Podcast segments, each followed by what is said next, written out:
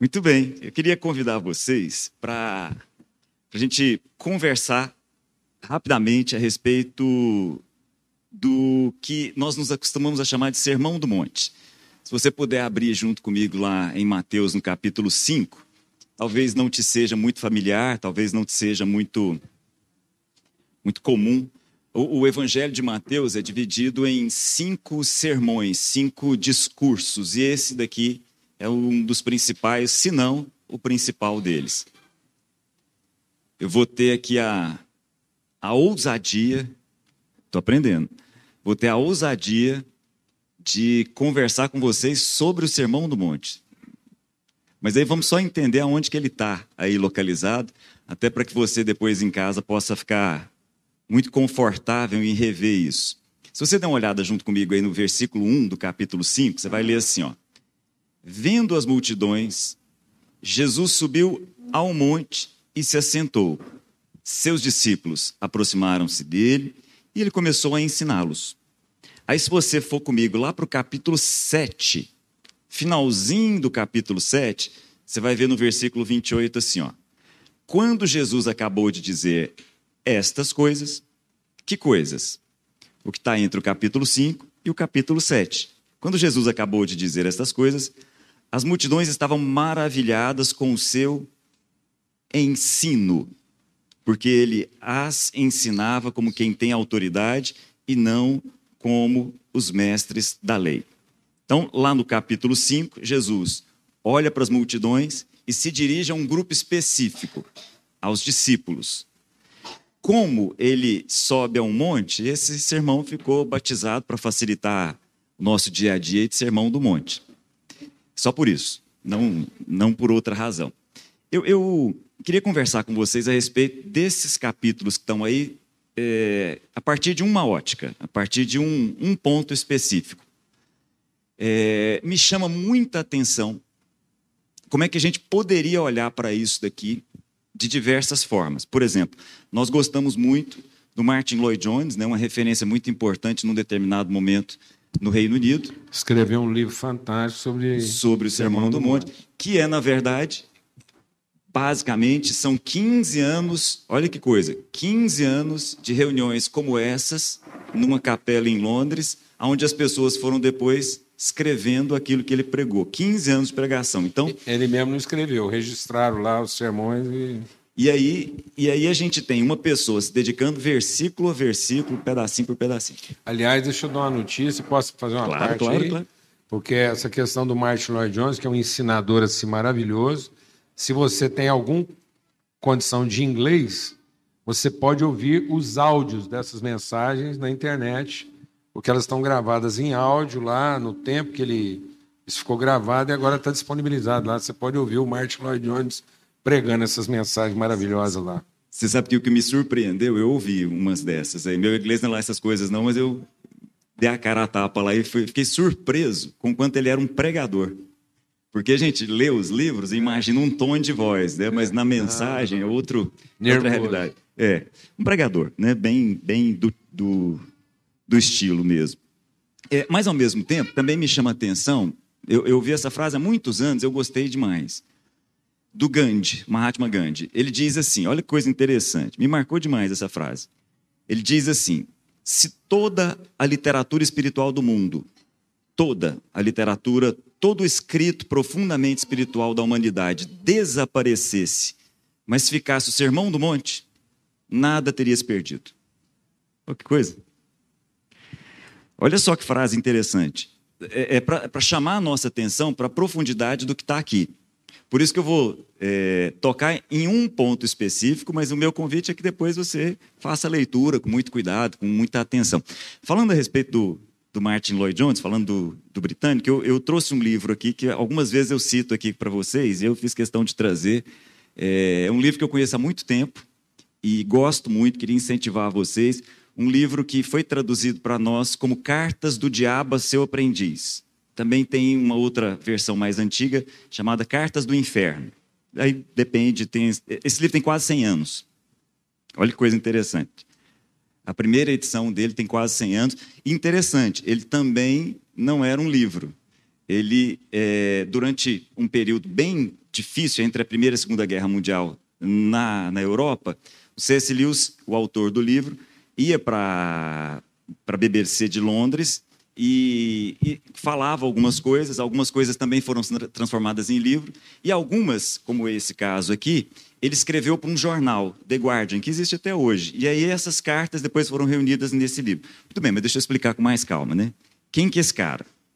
Tá, vou colocar aqui até para incentivar. C.S. Lewis, ou Clive Staples Lewis, é, foi professor na Universidade de Oxford, professor de literatura, foi depois professor na Universidade de Cambridge, onde ele se aposentou, escritor de mais de 30 livros, talvez o mais conhecido seja, sejam as Crônicas de Nárnia, talvez os mais conhecidos.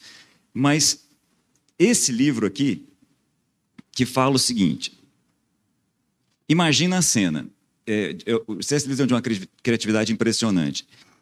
Ele presume um demônio mais velho, um diabo mais velho, ensinando a um diabo mais novo. Por isso que é Cartas de um Diabo ao seu aprendiz.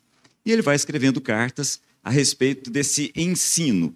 E é interessante porque o livro é invertido. E é sobre isso que eu queria conversar com vocês hoje. O livro é como é, uma imagem no espelho. Então imagina você com uma camisa no espelho, e essa camisa tem uma frase, nós vamos perceber que essa frase está invertida diante do espelho. Ele faz exatamente isso. Então a gente tem que tomar cuidado na, na leitura, porque quando ele diz assim, quando o diabo está ensinando, ele diz assim, ao nosso pai lá de baixo, né? quando ele fala do, do pai lá de baixo, ele está falando, tá falando do próprio Satanás, quando ele fala do nosso inimigo, ele está falando do nosso pai. Então tem que tomar cuidado. E aí é, a história que está por trás dessas cartas é o seguinte: o diabo mais novo tem um paciente, tem uma pessoa que ele está conduzindo. Essa pessoa acabou de conhecer a mensagem do Evangelho e essa pessoa então entra profundamente dentro de realidades espirituais através do Evangelho, através das Escrituras. E esse diabo mais novo vai acompanhando esse rapaz, tentando tirá-lo do propósito em que ele estava. E aí tem uma carta aqui, só uma curiosidade: esse livro aqui foi dedicado ao Tolkien, que é o autor do Senhor dos Anéis, que era um amigo mais velho de C.S. Lewis, que foi quem sugeriu para ele que ele escrevesse. Tem um determinado momento em que o diabo mais velho diz assim para o mais novo então quer dizer que você nutre grandes esperanças que a fase espiritual do seu paciente esteja definhando. Então o diabo mais velho falando para o mais novo: olha, estou vendo que você me escreveu uma carta, você está todo animadinho aí, que você está achando que a fase espiritual do seu paciente aí está definhando. Olha, queria te falar o seguinte: os seres humanos são anfíbios, em parte animais em parte espírito. Aliás, a insistência do inimigo, o inimigo é Deus, a insistência do inimigo em produzir tal híbrido, esse ser humano aí, que é ao mesmo tempo espírito, mas é ao mesmo tempo alguém que tem carne e vive dentro desse universo, exatamente a insistência do nosso inimigo em produzir esse tipo de gente fez com que o nosso pai, lá de baixo, retirasse o seu apoio a ele. Mas o fato é o seguinte, Diabinho, aprende aí, ó. Como espíritos, eles pertencem à eternidade. Mas, olha que coisa, como espíritos, eles pertencem à eternidade, mas como animais, estão fadados à temporalidade. Isso significa que, enquanto o seu espírito pode ser direcionado para um objeto eterno, os seus corpos, suas paixões, suas imaginações estão em constante mudança, pois estar inserido nesse universo da temporalidade é viver mudanças. Meu ponto aqui é só um incentivo para depois vocês olharem, cada carta é de uma riqueza muito grande. É esse ponto que durante um tempo eu li, até comentei com a Luciana, que é professora de biologia, a respeito desse, dessa expressão anfíbio. E eu quis entender essa expressão.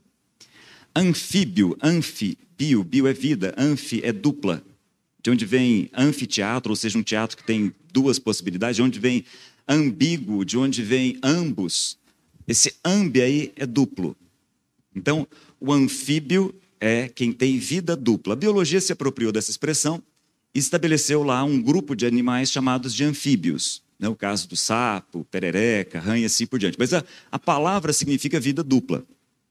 Então, o que o diabão está ensinando o diabinho aqui é o seguinte: olha, Não fica com a esperança de que a vida espiritual do seu paciente está definhando, não. É que ele tem oscilações, porque ele vive entre dois universos. É esse meu ponto aqui, é sobre isso que eu queria conversar com vocês. E é a partir desse ponto que eu queria reler o Sermão do Monte com vocês. Então, se você está com ele aberto aí, por favor, dá uma olhadinha, não perca de vista isso, deixa ele aberto aí. No início do, do, do Sermão do Monte, Jesus diz assim: Bem-aventurados os pobres de espírito, pois deles é o reino dos céus. Então, há um reino dos céus. Mateus 5, versículo 3. Aí eu vou pular lá para o versículo 10. Bem-aventurados os perseguidos por causa da justiça, pois deles é o reino dos céus. Se você continuar no versículo 12, diz assim: Alegrem-se e regozijem-se, porque grande é a sua recompensa nos céus. Então há um reino dos céus, há uma recompensa nos céus. No entanto, nós, versículo 13, somos sal dos céus, sal da terra e luz do mundo. Esses somos nós, gente. Esses somos nós. Nós vivemos na terra, e enquanto na terra nós somos sal, nós somos luz, mas nós também vivemos realidades de um outro universo. Um outro universo, uma outra realidade, chamada aqui por Jesus de dos céus, ou nos céus. Infelizmente, é, a gente já falou sobre isso algumas vezes, a gente tem que fazer algumas desconstruções para depois fazer novas construções. Nós precisamos aprender que quando o primeiro século, inclusive Jesus, fala a respeito de céu e terra, ele não tem a mesma visão que nós temos de céu e terra. Porque a partir de um determinado momento da nossa história recente no Ocidente, a gente começou a imaginar o céu de uma maneira muito estranha, a partir de quadros que a gente foi construindo mentalmente. Céu aqui é um universo invisível. Terra é o universo visível. Talvez fosse melhor a gente pensar dessa forma, talvez fosse mais simples a gente pensar assim. E aí, se você continuar comigo a leitura, a gente vai perceber algo muito interessante. Quando Jesus fala a respeito do juramento, deixa eu ver se está aqui. É isso, aqui no capítulo 5 ainda, versículo 34. Não jurem de forma alguma, nem pelos céus, porque é o trono de Deus. Perceberam? Nem pela terra, porque é o estrado dos seus pés. Então, Jesus está nos ensinando algo que vai ser desenvolvido em toda a Bíblia, principalmente no Novo Testamento. É o seguinte: aonde é que o trono de Deus está? Nos céus. No universo invisível há um trono. Nesse trono está o próprio Deus. Essa é a visão de João em Apocalipse, e às vezes nós nos perdemos em Apocalipse buscando compreender o que o livro nunca se propõe nos explicar. E nós nos perdemos em não perceber aquilo que o livro está deixando muito claro. Quando João é chamado por Jesus, sobe, ele vê alguém num trono. Esse alguém não tem forma, ele simplesmente brilha. Alguém num trono. Parece algo semelhante a uma joia ou algumas joias preciosas, mas há alguém num trono. Quando João penetra o universo do céu, quando João penetra o universo do invisível, ele percebe: há um trono. Nesse trono está o nosso Deus e Pai. Ao lado dele, depois da ressurreição, há um cordeiro em pé, como quem foi morto. Está ali. Agora, minha pergunta: não perca isso de vista. Aonde é isso, gente? E nós estamos aonde? Essa é uma pergunta importante. Nos dois. Porque nós somos anfíbios, usando a expressão do C.S. Lewis aqui. Nós penetramos os céus, nós penetramos a terra. Nós somos espírito, mas nós somos essa parte visual que está aqui. Esses somos nós, todos nós. Por isso que eu brinquei, para não esquecer o nome dele, porque ele vai ter que se lembrar desse nome em algum momento, que não é esse nome Rafael. Rafael é maravilhoso, Deus que cura, Jeová Rafa, maravilhoso, fantástico. Esse é o nome dele. Mas há um outro nome. Assim como todos nós, temos um outro nome, que está num universo invisível. Esses somos nós. Exatamente esses somos nós. E aí eu queria chamar a atenção de vocês para um ponto aqui no Sermão do Monte, mas eu queria estabelecer dois fundamentos. O escritor de Hebreus nos ensina o seguinte: pela fé, nós entendemos que o universo foi formado pela palavra de Deus. De forma que o que se vê foi feito do que não se vê. Entenderam? É simples, mas não é óbvio. O que se vê foi feito daquilo que não se vê, ou seja, o universo visível foi produzido pelo universo invisível. Então, o que nós temos na Terra veio de onde? Do céu. Olha que coisa. O que nós vemos na Terra, o que nós vemos no universo visível, o que as nossas mãos podem tocar, vieram do universo que nós estamos tendo que descobrir que nós fazemos parte. E é de onde nós também viemos. Um segundo fundamento importante a respeito disso, antes de eu terminar aqui no Sermão do Monte, diz assim: quando Paulo está falando aos Coríntios, ele diz: olha, o que a gente está vivendo aqui, vocês estão acompanhando as nossas tribulações, meus irmãos aí da igreja de Corinto, vocês estão acompanhando o que eu estou vivendo aqui, mas eu queria dizer para vocês que é o seguinte: isso aqui são leves e momentâneas tribulações. O nosso exterior está se desgastando, está se desvanecendo, está se perdendo. Mas interiormente, nós estamos sendo renovados. Sabe por quê? E aí Paulo termina dizendo: porque nós não fixamos os nossos olhos naquilo que se vê, nós fixamos os nossos olhos naquilo que não se vê. E por uma razão muito simples: o que se vê transitório. E o que não se vê é eterno. Porque o que se vê faz parte desse universo. O que não se vê faz, faz parte de um outro universo. E eu vou bater nessa tecla. Nós somos de qual? Dos dois. É importante a gente entender isso. Então, internamente, nós estamos sendo renovados no nosso, no, no nosso homem interior, a partir daquilo que os nossos olhos não estão vendo. O que os nossos olhos estão vendo, isso é muito rico. O que os nossos olhos estão vendo é transitório. A palavra usada por Paulo aqui é muito rica. A palavra usada aqui é a palavra que nós usamos para as estações do ano. Então não é algo que simplesmente vai acabar, não é isso que Paulo está dizendo. Paulo está dizendo é que essas coisas estão em constante modificação. Às vezes é outono, às vezes é inverno, às vezes é uma primavera, às vezes é verão. Transitório, assim como a vida. Mas nós não fixamos os nossos olhos nesse lugar, embora estejamos nesse lugar. Nós fixamos os nossos olhos no universo que não tem temporalidade. Nós fixamos os nossos olhos nesse lugar. E aí agora eu termino com vocês, voltando para o Sermão do Monte, e aí eu queria que você olhasse com muito cuidado para mim aí. A gente podia falar mais a respeito disso, por exemplo, quando Jesus ora, Jesus fala a respeito do nosso Pai que está nos céus. Jesus pede para que a, a, vontade de Deus seja feita na terra como ela é feita no céu. A gente podia falar a respeito disso em todo o Sermão do Monte, do início ao fim. Mas eu queria parar aqui, ó. Um ensino muito importante. Versículo 19 do capítulo 6. Olha aí com cuidado. não acumulem para vocês tesouros no universo visível. Não acumulem para vocês tesouros na terra.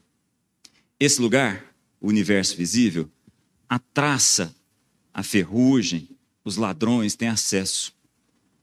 Acumulem para vocês tesouros nos céus. Por quê? Porque nesse lugar nem traça, nem ferrugem, nem ladrão tem acesso. Então, olha só, são duas fases importantes para Jesus terminar aqui. Aprendam a acumular tesouros no outro universo. Que outro? O invisível, que é eterno. Aprendam a acumular tesouros nesse lugar e não nesse tesouro aonde o tempo tem acesso, aonde o, o, o ladrão tem acesso, aonde a corrosão tem acesso. Não acumulem tesouro nesse lugar, não. Acumulem num outro lugar, aonde a temporalidade não tem acesso. Sabe por quê? Por uma razão muito simples. Porque aonde tiver o seu tesouro, aí é que está a sua espiritualidade. O seu tesouro está exatamente junto do seu coração. É o que Jesus termina dizendo: Pois onde estiver o seu tesouro, aí estará também o seu coração. Muita gente acha que a espiritualidade é ir para um lugar e não percebe a espiritualidade na nossa interioridade, em se tornar uma pessoa, em se acumular esses tesouros nesse lugar. Me chama muita atenção, em especial nesses dias. A gente podia terminar aqui, o Sermão do Monte termina com a parábola de Jesus a respeito das duas casas. Uma constrói no invisível, uma constrói um alicerce que ninguém enxerga. A outra não. A outra não constrói no invisível, constrói só no visível. A gente podia terminar o Sermão do Monte olhando dessa forma também. Convido a vocês que façam isso. Mas antes aqui de passar para o Paulo Júnior, tem me marcado muito uma coisa, Paulo Júnior. Eu tenho tido a impressão de que nós criamos a habilidade de construir um terceiro universo, que não é nem esse universo aqui, visual, e nem é o universo espiritual, onde nós deveríamos estar acumulando as coisas que têm valor. Eu tenho a impressão que nós, nos últimos anos em especial, nós aprendemos a, a criar um universo virtual. Eu vou falar como, como quem deu aula de física há muito tempo. Se você parar diante de um espelho, você parado diante de um espelho, você vai enxergar a você lá. Mas é você? Aquela pessoa que você vê diante do espelho é você ou é uma imagem sua? Eu vou te ajudar. Volta ao exemplo da camisa. Volta para o exemplo da camisa.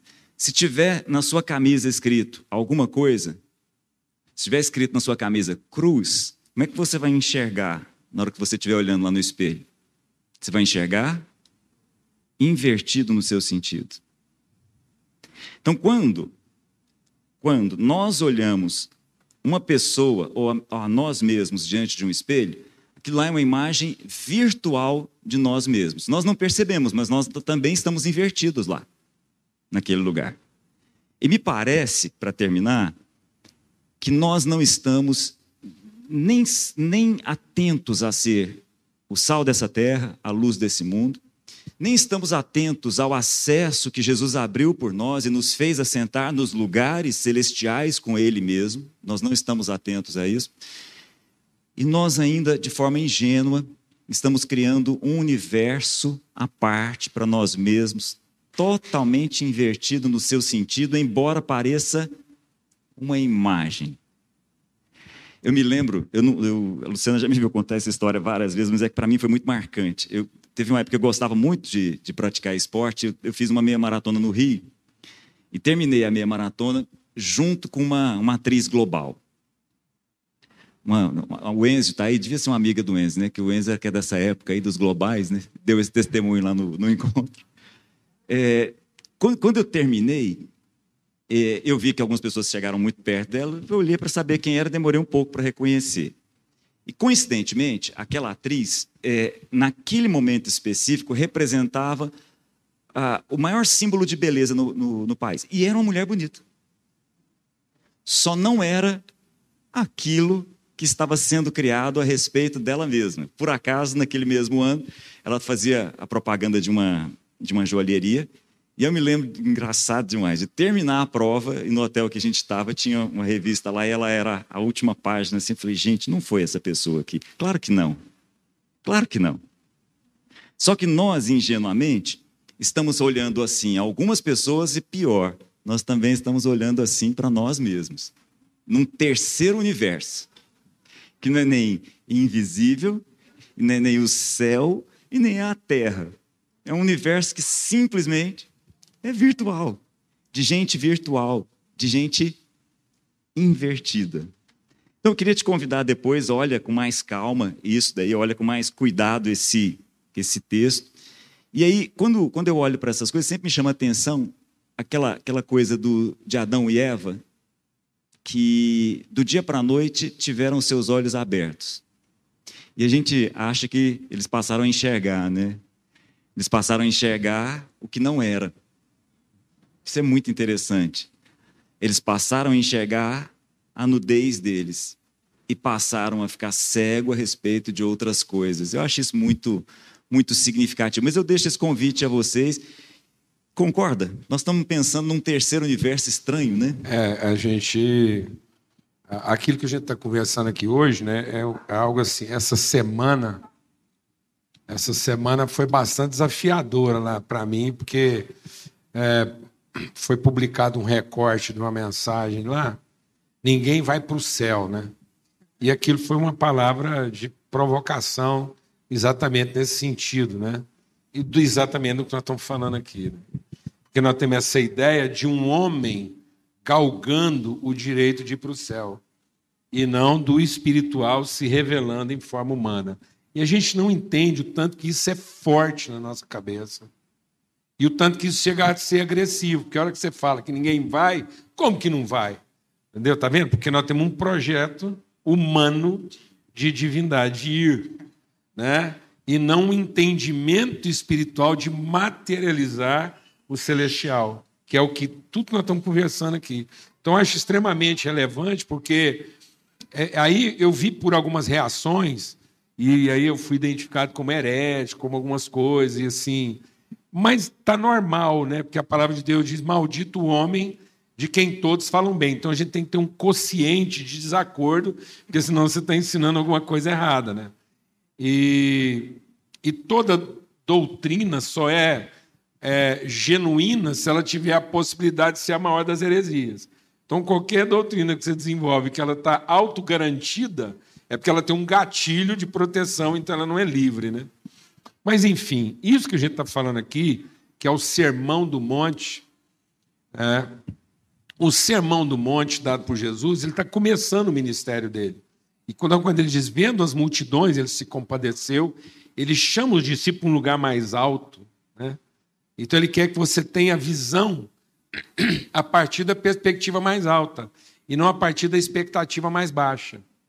Então Jesus, ele vê aquilo que a gente está vivendo, mas ele não vai ensinar a partir da expectativa de baixo para cima. Ele vai ensinar a partir da perspectiva de quem está vendo de cima. E aí ele vai para o monte, ele junta, ele distingue, fala: Isso aqui agora é para quem quer aprender. Então, aquelas multidões estavam atrás de Jesus, atrás de quê? Né? Havia multidões lá. As multidões nunca tiveram dificuldade de seguir Jesus. Então, as multidões estão pegando carona, presta atenção, amado. As multidões estão pegando carona naquilo que Jesus está ensinando para os discípulos. Amém? Ele reuniu os discípulos, passou a ensiná-los, e as multidões, ouvindo o que ele estava ensinando para quem? para os discípulos se maravilharam. Então, todos escutaram, mas aquilo era para que os discípulos ouvissem e fossem transformados em entendimento. E aí, quando ele vai fazer esse sermão, Cláudio, é assim, é muito próprio assim, a reflexão que está sendo feita aqui, porque esse sermão ele é sintético. Jesus está construindo um conhecimento a partir de uma síntese. É como alguém está plantando uma semente, essa semente vai eclodindo, vai abrindo, até você percebê-la no seu sentido pleno, depois com seus frutos. Então, o Sermão do Monte, se eu tivesse que fazer uma redução dele, se eu fosse fazer uma redução do Sermão do Monte, lá de onde ele terminou, viesse trazendo para trás, eu poderia sintetizá-lo numa declaração. Bem-aventurados os pobres de espírito, porque deles é o reino do céu. Ponto. Isso é conclusivo. Bem-aventurados aqueles que não confiam na sua própria capacidade de elaborar a espiritualidade, mas são submissos à revelação de Deus. Bendita miséria. Então não é bendita riqueza, bendita miséria, que é o que Paulo diz: miserável homem que sou.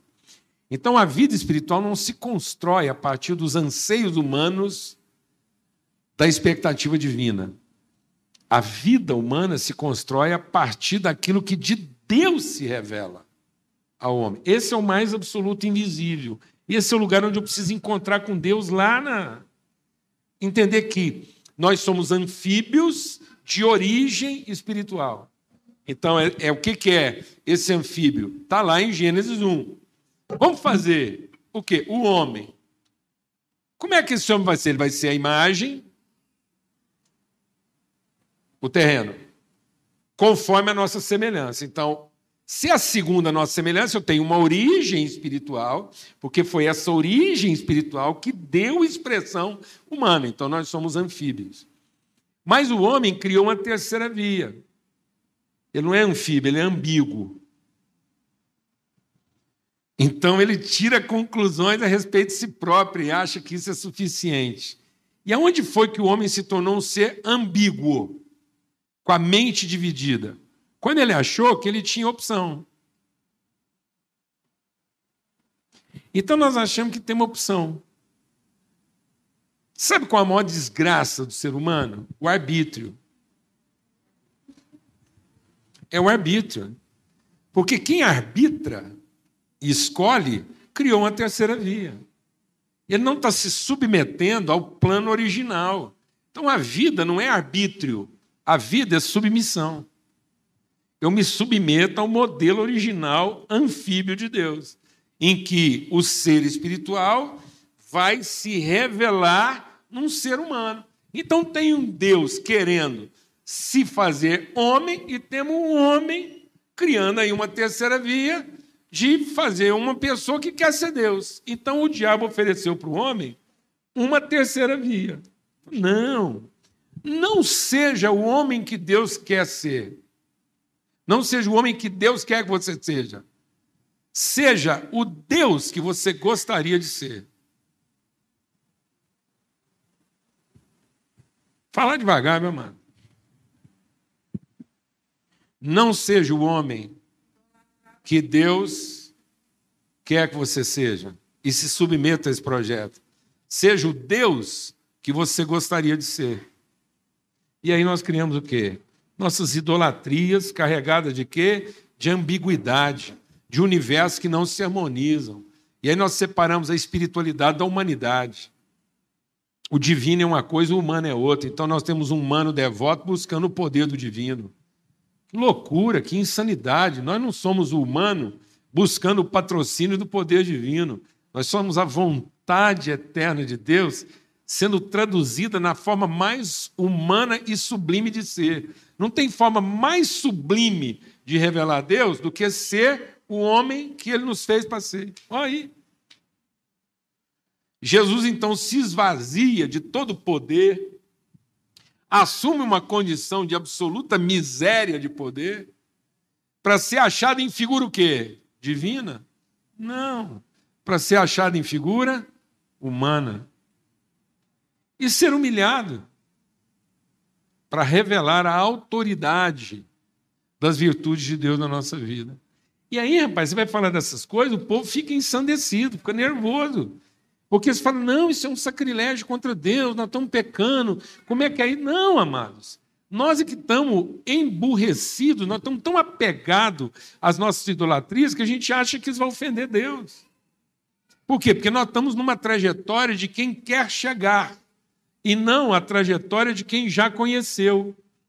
Não é isso? Nós estamos... A bem-aventurança é o quê? Nada mais é do que alguém que, conhecendo a sua origem, vai revelar isso. E aí, Cláudio, a bem-aventurança vai caminhando do invisível, o invisível do invisível, para o invisível do visível até se tornar o visível do visível. Ou seja, ela vai. Então eu tenho metade da bem-aventurança que dá. Metade da bem-aventurança é subjetivo. Bem-aventurado o pobre de espírito, minha condição de miséria. Bem-aventurado, se eu sou pobre de espírito, bem-aventurados os que choram. Então, eu não me ofendo, deixa Deus ministrar o nosso coração. O ser ambíguo se sente ofendido com o pecado dos outros, porque ele acha que o pecado dos outros pode prejudicar seu projeto de vida. Então, cada vez que alguém peca contra você, o seu divino está ofendido. Aí você vai como um divino em cima dele. Você sabe com quem você está falando? Não, mas. Gente totalmente desprovida de ambições divinas, mas totalmente encarnada das suas virtudes, conhecendo a sua miséria, ele não fica ofendido, ele chora. Assim como ele chorou seus próprios pecados, ele não se ofende com o pecado dos outros, ele chora. a condição dos outros. Então, bem-aventurados os pobres, porque serão bem-aventurados porque choram. Já que eles choram, eles serão também bem-aventurados, porque eles nunca vão agir de violência, como um Deus ofendido, ambíguo, que ora humano, ora divino. Enquanto ele está no estado dele humano, é uma maravilha, mas a hora que ele incorpora a divindade, ninguém aguenta, não, mano. Ninguém aguenta o marido incorporado de divindade. As mulheres aqui sabem o que eu estou falando, não. Uma mulher incorporada de divindade, amado, ninguém aguenta, não. Patrão incorporado de divindade. Pa, ó, pastor incorporado de divindade abusa das ovelhas tudo. Até das crianças. Incorporou. Ele não representa, ele incorpora. Ele é um humano incorporado de divindade e não a paternidade revelada em figura humana. Aí ele não só chora porque ele se ofende, se ele chora é de raiva, não é de compaixão. Quem está entendendo o que eu estou falando assim? Tem gente que fala assim, eu estou chorando, mas de raiva. E aí ele não é manso, ele é violento. E os violentos vão se destruir uns aos outros. Você sabe quem vai sobrar depois de tudo? Que as raivas passar? Vou te falar, quem vai sobrar depois que as raivas tudo passar? Os mansos. Porque eles creram na promessa, não agir de violência, tiver que bater em ninguém, nem matar ninguém, não. Mas glória a Deus. Os ansiosos vão se matar uns aos outros, violentos. É assim. Aí ele fala aqui, ó. E bem-aventurados, se ele é misericordioso, ele chora. Se ele chora, ele é manso. Se ele é manso, toda a vontade dele é para a justiça. Ele não tem fome de direito, porque ele não é divindade. Ele é espiritualidade encarnada em forma humana. Então, se ele é a encarnação humana das virtudes divinas, ele não tem fome de ver o direito divino respeitado. Ele tem fome de ver a justiça paterna revelada. Então, toda vez que ele senta numa mesa, não é para comer primeiro, é para perceber quem é que não dá conta de se servir sozinho. Eu vou falar mais devagar, que às vezes foi rápido, né? O divino senta na mesa para comer primeiro aquele que incorpora a virtude paterna, ele fica sempre prestando atenção para ver quem não dá conta de se servir sozinho. Aleluia, irmão. Porque a fome dele não é de juízo, de mérito, como um divino incorporado num. Porque é isso. O que era uma possessão? A possessão é uma entidade espiritual possuindo um corpo. Isso não é. Tem gente que acha que é, eu estou possuído pelo. Tem gente que invoca o Espírito Santo como uma possessão. Cuidado, hein? Porque às vezes você está pedindo o Espírito Santo como uma possessão. E não como uma geração, como alguém que forma quem eu sou. E não como alguém que me possui. Para eu ser quem eu não sou. Não, mas o Espírito Santo me forma para eu ser quem eu fui feito para ser. Amém? Glória a Deus. Aí tá vendo? Aí ele volta. Agora ele volta nos aspectos objetivos. Então, quem é miserável é misericordioso. Quem chorou é limpo de coração. Você não tem amargura. Então, não deixe que nenhuma raiz de amargura brotando contamine. Então, os limpos de coração vão ver a Deus. Por que, o que você não está vendo Deus? Tem gente que fala assim, rapaz, eu rezo, rezo, rezo, quanto mais eu rezo, mais assombração me aparece, e eu não vejo Deus. Eu vou te falar uma coisa, às vezes é porque lá no seu coração você tem uma raiz de amargura. E raiz de amargura não deixa a gente ver Deus. Porque toda hora que eu estou falando com Deus, eu estou evocando o divino para matar quem me amargurou e não para me orientar a amar quem me ofendeu. Quem está entendendo o que eu estou falando? Aí não vai escutar Deus mesmo, não. Aí os limpos verão a Deus, e bem-aventurados os mansos, porque eles serão o quê? Pacificadores. E como pacificadores, eles são chamados filhos de Deus. Por isso que começou com o reino do céu, terminou com o reino do céu. Então, qual é a maior evidência de que o reino de Deus começou na vida, na minha vida, como alguém que não confia e nem tem expectativa de si mesmo, mas é um humano formado de semente espiritual, incorruptível. Então, se eu sou formado de semente espiritual incorruptível, porque eu não tenho expectativa na minha humanidade, mas eu tenho certeza da minha humanidade, Eu não tenho expectativa da minha humanidade, eu tenho certeza dela, porque eu sei que ela é formada a partir do espiritual de Deus. Então eu sou anfíbio, mas não sou ambíguo. Eu não sou um ser carnal querendo ser espiritual. Eu sou um ser espiritual encontrando formas de encarnar as virtudes do Espírito. Glória a Deus, amado. Isso vai terminar em quê? Justiça. Então eu não vou virar um crente, eu vou me tornar um justo. Então a fé não é a expectativa de um crente que o divino vai fazer tudo por ele. A fé é a certeza de um justo de que ele vai ser instrumento de Deus para revelar suas virtudes. Vou falar devagar. A fé não é a expectativa de um crente de que o divino vai incorporar você e vai te dar tudo que você quer. Não, amado. A fé é a certeza de um justo, de que ele, como filho de Deus, vai revelar as virtudes de Deus. E sabe por que nós vamos ser perseguidos? Não porque a gente é religioso. A gente vai ser perseguido porque a gente é justo. As pessoas não querem ser ensinadas a ser justas. Elas querem ser ensinadas a ser religiosas do Deus que vai dar para elas o que elas querem. O Deus que, enfim, vai levar elas para onde? Para o céu. Mas não vai sacrificá-las aqui na terra. Então, nós não estamos querendo sacrifícios dos filhos de Deus na terra. Nós estamos querendo o prêmio dos servos de Deus no céu. Por isso ele está dizendo, ele conclui: então o nosso tesouro está onde? Nos céus. Então, se você tem tesouro nos céus, em que lugar você vai materializar esse tesouro? Então, sua riqueza é para materializar o quê? Seus tesouros. Então, seu tesouro está no céu, você não tem apego à sua riqueza, mas ser um bom gestor dela para que ela seja instrumento de quê? De direito.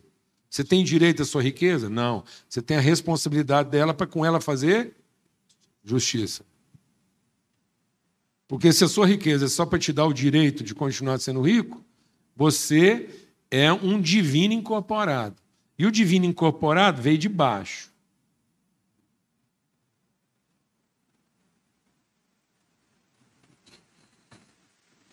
Porque o que vem do alto revela a você as riquezas que você tem aonde?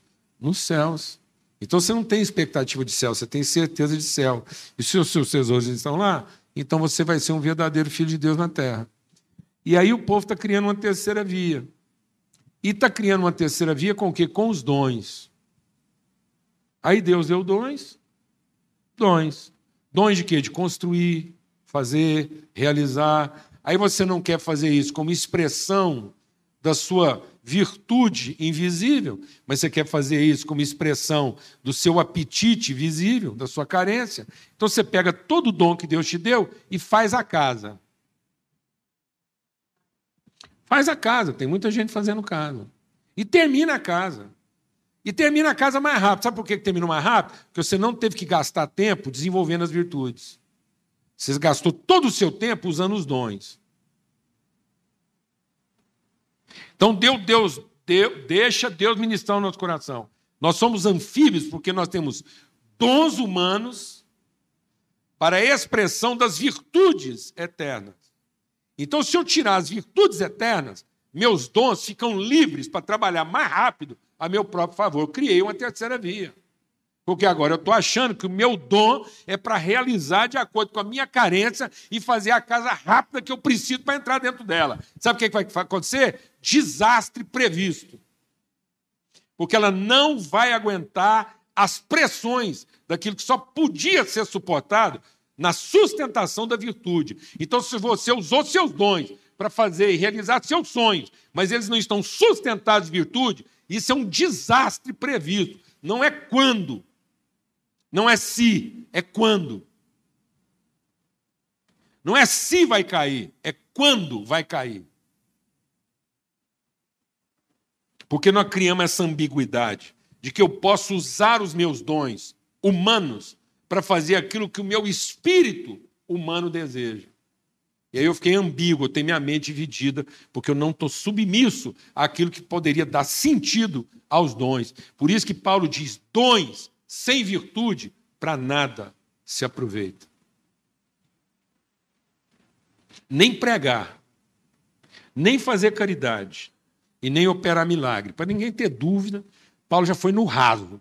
Às vezes você está achando que tem algum dom aí que ainda tem virtude sozinho, nem pregar, nem fazer milagre, e nem fazer filantropia. Agora imagina o resto. Os dons visíveis, dons são próprios da nossa parte anfíbia humana. Deus deu dons aos homens. Então, os dons são humanos. Para que eu pudesse, através dessas ferramentas, materializar as virtudes do Espírito: amor, bondade, benignidade, mansidão, temperança. Então, eu tenho as virtudes do Espírito reveladas. Mas se os dons estão sendo usados para que eu satisfaça os desejos da minha carne. Eu vou te falar uma coisa: você vai ficar rico mais rápido, mais barato e com menos esforço, por pouco tempo. Alguém entendeu o que estou falando aqui ou não? Você vai ficar muito rico mais rápido, mais barato e com menos esforço. Você vai acabar antes de todo mundo. Mas também vai fracassar antes de todo mundo. Porque o que sustenta o processo são as virtudes e não os dons. Está me entendendo isso, amado? Por isso, não é o desejo de quem quer ir para o céu. É a vontade de quem sabe que foi de lá que nós viemos. Porque se eu não for gerado pelo Espírito, se a minha humanidade, se a minha humanidade não for expressão do Espírito de Deus que habita em mim, então é mera religiosidade. Por mais sublimes que sejam as propostas da minha religiosidade, mas ainda é minha idolatria. Eu estou servindo a um Deus que eu espero que me recompense pelo meu esforço. E não um pai que espera se revelar através do meu sacrifício. A vida não é Deus premiando os que se esforçaram. A vida é o Pai se revelando através daqueles que ele gerou. Glória a Deus.